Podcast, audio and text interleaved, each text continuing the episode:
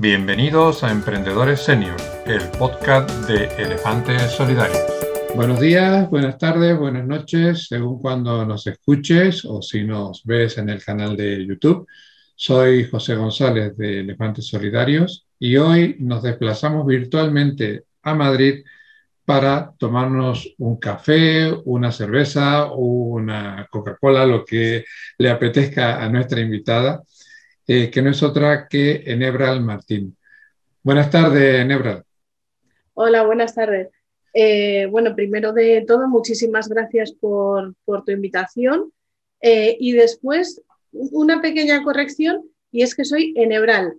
Ah, perdona, perdona. Sí, sí, me pasa, me pasa con muchísima gente eh, pero no, es enebral. Y si quieres más fácil, N, que es como me llama todo el eso, mundo. Eso te iba a decir, que además tú hasta lo, lo, utilizas para tu, para tu web y, y, en, tu, en tu red social lo pones también que, que prefieres el, el, N solo, ¿no? Sí, sí, sí. Eh, es un nombre que, que no es muy común. ¿Cuál es el origen? Pues mira, es un nombre que viene de, de la Virgen del Enebral de Collado Villalba, de aquí de Madrid. Ah, mira tú. Eh, mis padres vivían allí y, bueno, pues les gustó el nombre y, pues, pues ese, con ese nombre me quedé. Vale. Bueno, ahora que hemos aclarado el tema del nombre, cuéntale a la gente que nos escucha o que nos ve, ¿quién es Enebral Martín? Pues bueno, soy eh, una mujer eh, de aunque tengo ascendencia madrileña, pues nacida y criada en Orense y, que se vino a estudiar a Madrid pues hace ya más de 30 años. Eh, soy ingeniera técnica industrial de profesión eh, y he estado trabajando de ello durante unos 18 años, los 13 últimos, en una multinacional eh, que se dedicaba pues al petróleo, al, oil and gas, el gas, la energía. ¿no? Eh, y desde hace, pues va a ser ya un año, eh, bueno, pues empecé un proceso de reinvención profesional y ahora me dedico a pues, ayudar a, pues, al talento senior en temas de, empleabilidad y, de mejora de, de carrera profesional. N, tú eres ingeniera al igual que yo y los ingenieros estamos acostumbrados a trabajar en equipo. Eh, ¿Cómo se gestiona ese proceso de cuando perteneces a una empresa, tienes un equipo al salir a la calle, al querer buscarte la, vida por tu cuenta, que ya el equipo lo formas tú y uno o dos colaboradores, si es que eh, eh, da, da para tanto, y muchas veces uno solo. ¿Ese proceso cómo se gestiona? Pues mira, la verdad que es una de las cosas que peor llevo, eh, la, soledad del emprendimiento, ¿no? Yo soy una persona súper sociable, yo tenía mucha vida social en la empresa, llevaba muchos años y, bueno, pues, pues tenía mucha relación, ¿no? Entonces, eso es una de las cosas, de las pocas cosas que he hecho en falta. Eh, lo que sí que, he hecho desde el principio, desde que empecé con mi, idea de emprendimiento, eh, fue eh, meterme en comunidades de emprendedores. He estado ya en varias y, actualmente estoy en cuatro o cinco, me parece, y suelo ser muy activa en los grupos. Entonces, pues evidentemente no es lo mismo que estar uno solo en casa tampoco es como estar en una oficina rodeado de gente, pero eh, digamos que acompaña lo suficiente o que hace el día lo suficientemente llevadero. Te invito a conocer la asociación Elefantes Solidarios visitando nuestra página web elefantesolidarios.org. y este, este año y pico que llevamos ya como consecuencia de la pandemia ha permitido eh, el, networking virtual, que uno la soledad lo lleva un poquito mejor, ¿no? Sí. Eh, nuestro, nuestro podcast, esta serie de entrevistas, están orientadas a estas personas que eh, han estado mucho tiempo trabajando en una empresa o ya sea una multinacional española o un banco o una empresa familiar y por motivos de, económicos y muchas veces también por la edad que vamos llegando, eh, se quedan sin trabajo o saben que se van a quedar sin trabajo. Tú te has especializado en la gestión del talento senior y eh, cuando se te acerca alguien que te dice, mira, tengo 50 años, me está costando mucho encontrar trabajo, yo no sé si valgo para emprender, ¿qué dos o tres consejos básicos le das a esa persona? Eh, pues eh, mira, sobre todo eh, el quitarse, el que se quiten como ese peso que, tienen de quizás de, autolimitarse, ¿no? En cuanto a, emprender, a temas digitales y demás. Que sí que es evidente que, que quizás estén un poco desfasados, pero que son cosas que se aprenden enseguida y que en cambio, el resto de, mochila que traen de sabiduría, de know-how, de experiencia, de contactos, eso es lo que dan los años y la experiencia y es lo que eh, yo hago hincapié en que pongan en valor, ¿no? En que eh, busquen em, darse valor, eh, intentar comunicar ese valor porque lo tienen. Que no, no tengan una actitud derrotista desde el principio, que sí que me la encuentro mucho.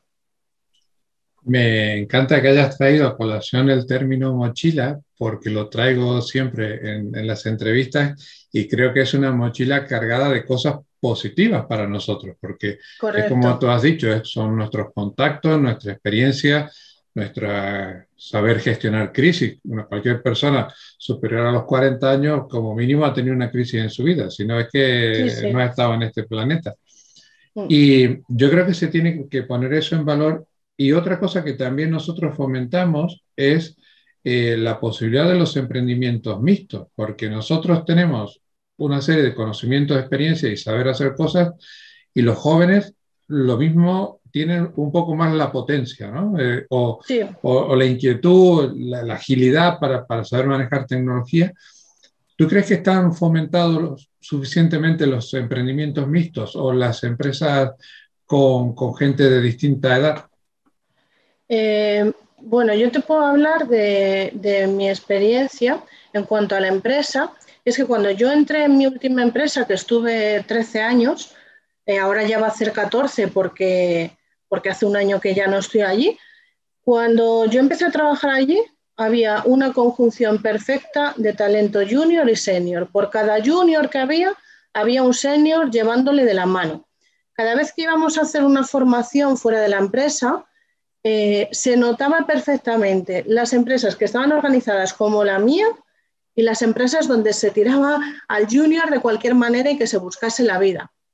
Con los años, eso en mi empresa, en mi ex empresa, desapareció también dejó de hacerse así, ya solo eh, se prioriza en la ganancia, el precio, el, hacer las cosas rápido y demás. Entonces, eh, te respondo, para mí se ha perdido y en cuanto al emprendimiento no veo que se fomente. Sí que he leído artículos pues de, eh, pues eso, de parejas, de un junior y un senior que se ponen a emprender juntos, pero no creo que esté demasiado promocionado. Es una pena porque se, desperdicia un montón de conocimientos. Una persona que lleva 20 años en una empresa o, que como profesional independiente ha estado trabajando 20 o 30 años, eh, tiene muchísimo para aportar. Además, eh, por una cuestión demográfica, si vamos a vivir por encima de los 90, a los 50 prácticamente está en la mitad de tu vida biológica y en tu vida, a la mitad de tu vida laboral con, con absoluta seguridad. Eh, tú promocionas eh, el hecho de, transformar eh, la visibilidad de esa persona que busca mejorar su empleabilidad en las redes sociales y especialmente en LinkedIn. ¿Por qué has elegido LinkedIn como eje de, ese proceso de darte a conocer, de, ponerte en valor? Porque creo que, en la actualidad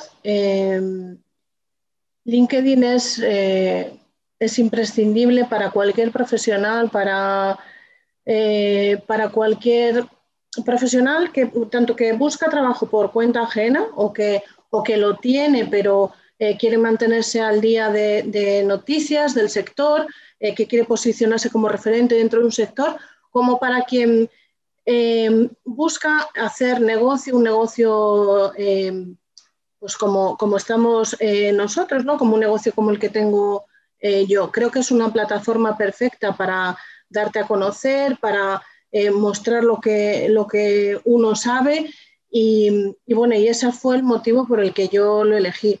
Y, y porque creo que ahí están los profesionales que siguen queriendo desarrollar su carrera profesional y queriendo tener visibilidad.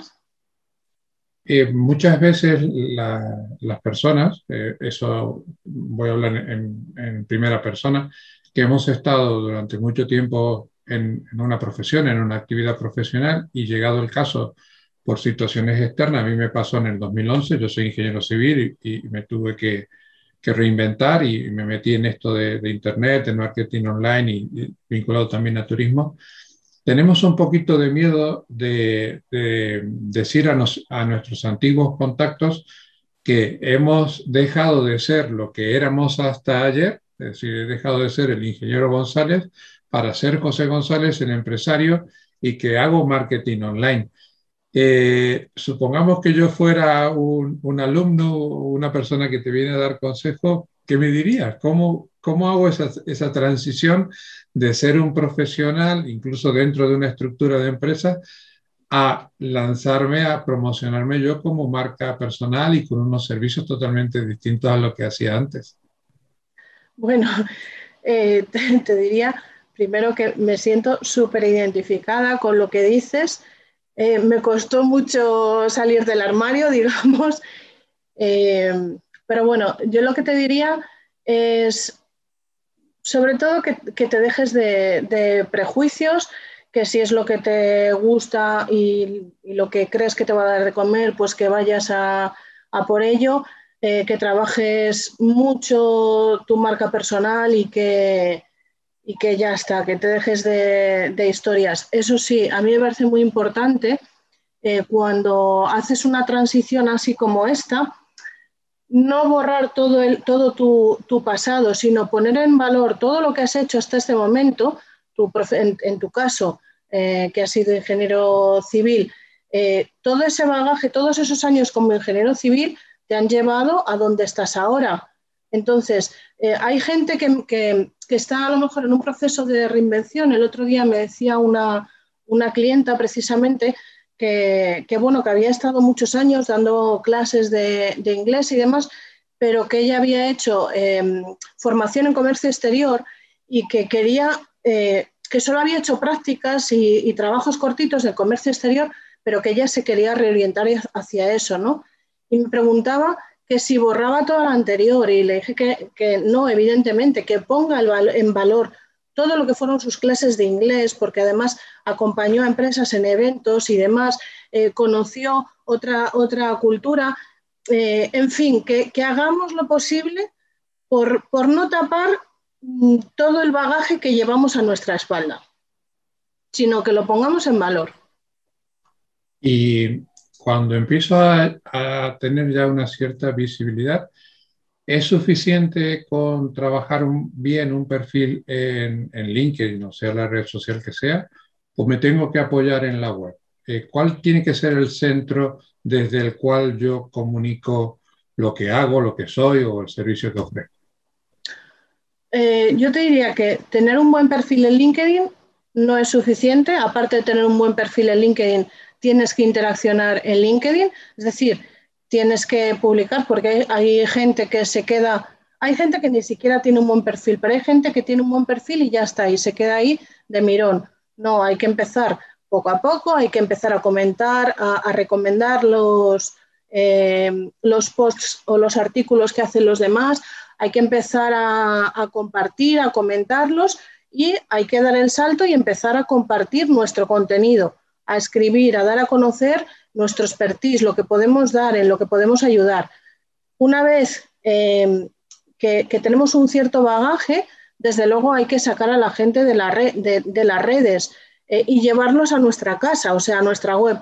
Sí que es verdad que hay gente que, que tiene la suficiente magia, te diría yo, que es capaz de hacer todo el negocio en las redes, pero no es lo habitual ni es lo aconsejable, porque eh, pues un día nos cierran LinkedIn o lo ponen a un precio que no podemos pagar eh, y dónde se quedan nuestros clientes. Entonces, eh, sí, por supuesto, hay que llevarlos a nuestra web, sea de la red que sea. Me da igual que sea LinkedIn, que sea Instagram, hay que sacarlos de las redes. Coincido totalmente contigo porque esto es como que tú tienes un local comercial en la calle principal y el día de mañana eh, o deja de ser peatonal o, cambia lo que sea y te tienes que mudar de local, que el local siempre te lo tienes que, promocionar tú. Eh, tratamos de hablar siempre eh, para aquellos, aquellas personas que quieren comenzar un emprendimiento o que ya están en un emprendimiento y empiezan a encontrar algunas dificultades porque el camino del emprendimiento no es fácil. Eh, es ilusionante si estás haciendo lo que te gusta, pero, pero no es fácil. Eh, ¿Cómo han sido tus comienzos de, de ser una ingeniera de, que, forma parte de una estructura a lanzarte y empezar con, con una actividad bastante, bastante grande que, que, se te ve en tu web y en tus redes? ¿Cuál ha sido tu experiencia en este sentido? Pues, eh, como si hubiera hecho un máster eh, súper acelerado, ¿sabes? Eh, ha sido meses y meses de mucha formación, de salir muchísimo de mi zona de confort. Em, sí que es verdad que yo en mi empresa, aparte de trabajar de ingeniera, eh, pues muchas veces mentorizaba a nuevos trabajadores y daba formaciones, pero claro, no es lo mismo dar una formación en un entorno protegido en el que llevas años y años eh, a, salir y darle clase a gente que no conoces y que no te conocen y demás, ¿no? Eh, pero como te digo, mm, para mí ha sido una experiencia, bueno, lo está siendo, una experiencia eh, espectacular y de un gran crecimiento. O sea, es, siempre me ha gustado aprender y formarme, pero lo de ahora es, es otra historia, vamos. Pero es duro, es duro, es duro. O sea, eh, no hay fórmulas mágicas ni hay milagros. Eh, estoy en contra de todos los gurús que hablan de siete cifras al tercer mes y de fórmulas y pociones porque, bueno, pues porque de esos habrá uno entre un millón. La mayoría pues tenemos que currar mucho, mucho, mucho y además tenemos que estar acompañados por un pelín de suerte.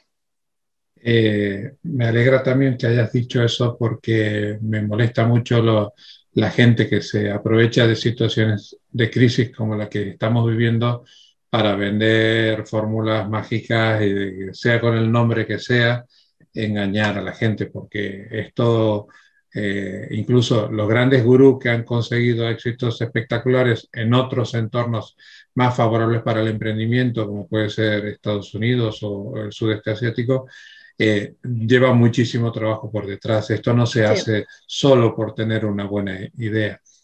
Volviendo a tu, a tu especialidad en la comunicación a través de, LinkedIn, eh, ¿cómo empiezo a crecer a nivel de contactos? Eh, ¿Tengo que aceptar a todo el mundo que quiere contactar conmigo? ¿Tengo que ser muy agresivo yo también a la hora de querer contactar con, con otra gente o tengo que seguir una estrategia?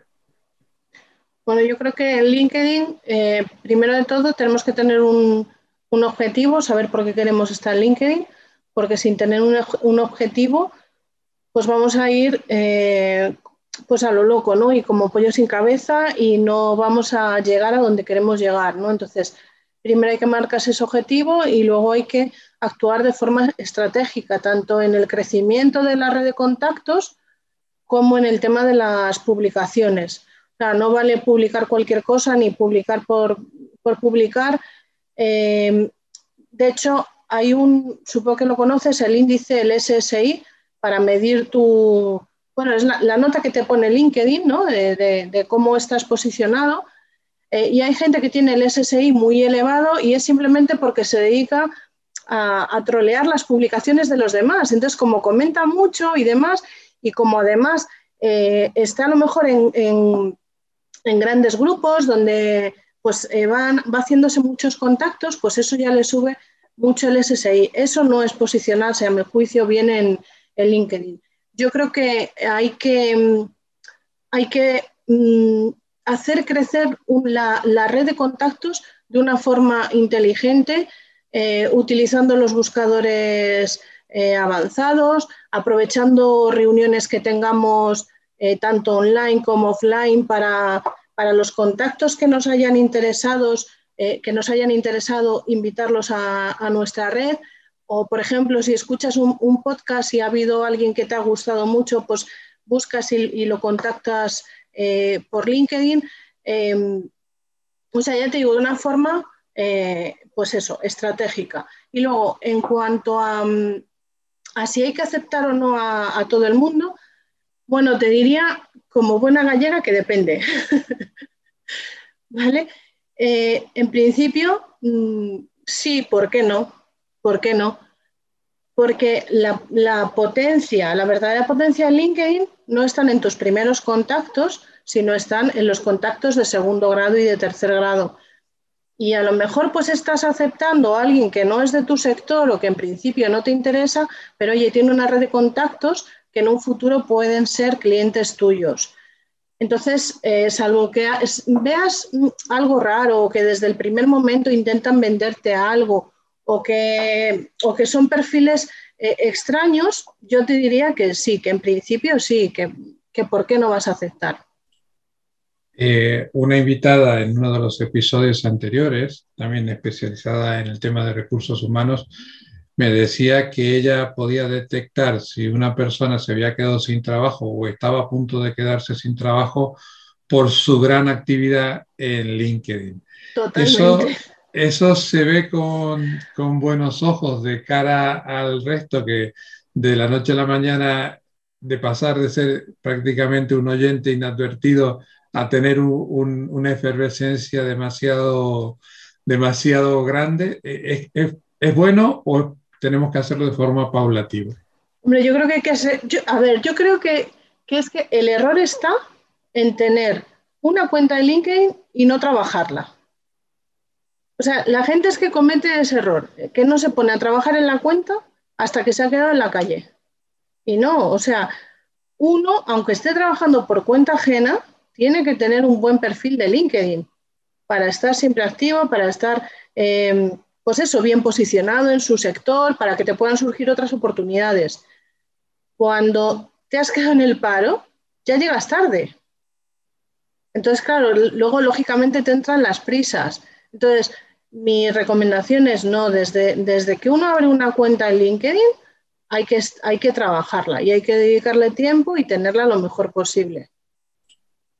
Vamos a hacer un ejercicio, que lo, un ejercicio virtual que invito siempre a, a mis invitados a este podcast, y es que eh, a esta mesa virtual que tenemos entre Málaga y Madrid vamos a invitar a, a una persona, ya sea una mujer o un hombre, que lleva 20, 25 años trabajando en una empresa o, ha llevado y se ha quedado sin, sin trabajo y ha tenido siempre eh, el espíritu del emprendimiento dentro, la semillita del emprendimiento, pero no se atreve a dar el, salto. Eh, ¿Qué le dirías a, esta invitada, a este invitado, para animarle o para desanimarle? Yo creo que el caso tuyo va a ser animarle, pero ¿qué le dirías a, a esta persona? ¿Qué tiene que hacer para comenzar eh, con paso firme en el sentido correcto? Pues mira, Pepa, yo te diría que, que antes de, nada, de lanzarte a lo loco, eh, que, te formes, empieces a formarte. Eh, hay formaciones que son genéricas para un plan de, para un plan de negocio, por ejemplo, eh, y que vayas madurando tu idea de negocio. Y cuando tú te hayas formado, cuando eh, ya hayas empezado a dar los primeros pasos, pues eso, pues en redes eh, y demás, eh, que entonces ya mm, des un poco más el paso en firme. Pero sobre todo la formación para mí es fundamental y además ahora hay formación muy buena y mucha es eh, gratuita y otra es pues a un precio bastante asequible. También le diría, súper importante, o por lo menos en mi experiencia y la experiencia de la gente que conozco, pues en cuanto pueda, eh, trabajar con un mentor o con una mentora que le acompañe en el camino. A mí me parece fundamental.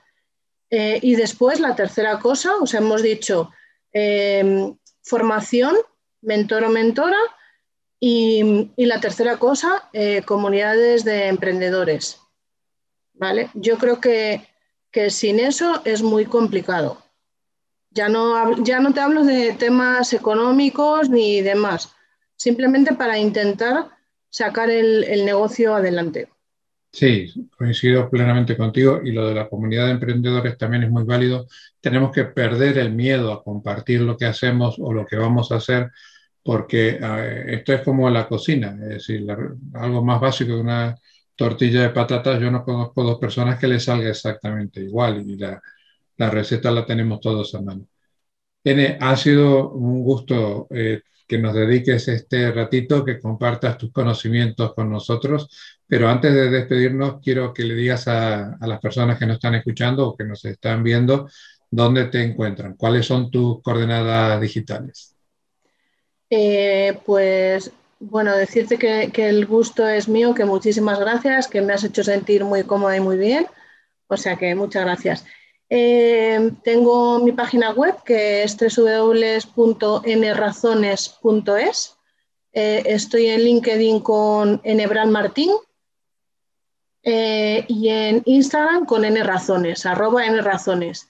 Y bueno, y estoy empezando en Pinterest, que me parece una estrategia súper, súper importante y que, bueno, para los que no lo conozcan, no lo conozcáis, hay que darle caña porque creo que es el futuro.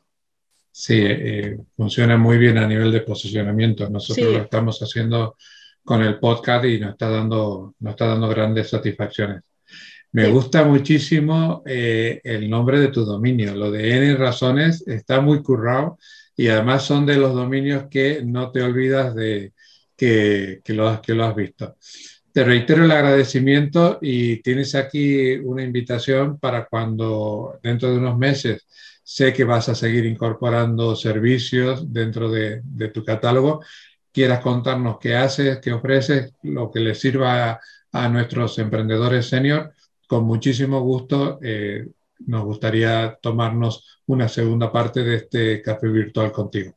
Te reitero el agradecimiento y si te parece bien, nos vemos en un próximo episodio. Claro que sí, muchísimas gracias. Gracias a ti. No te vayas todavía quiero pedirte un favor. Si te ha gustado el episodio, te pido que me invites un café. Sí, un café. Este proyecto lo queremos hacer sostenible y para ello necesitamos de nuestros oyentes. Elefantes Solidarios no tiene patrocinadores, por lo tanto queremos hacer sostenible este podcast con las donaciones de nuestros oyentes.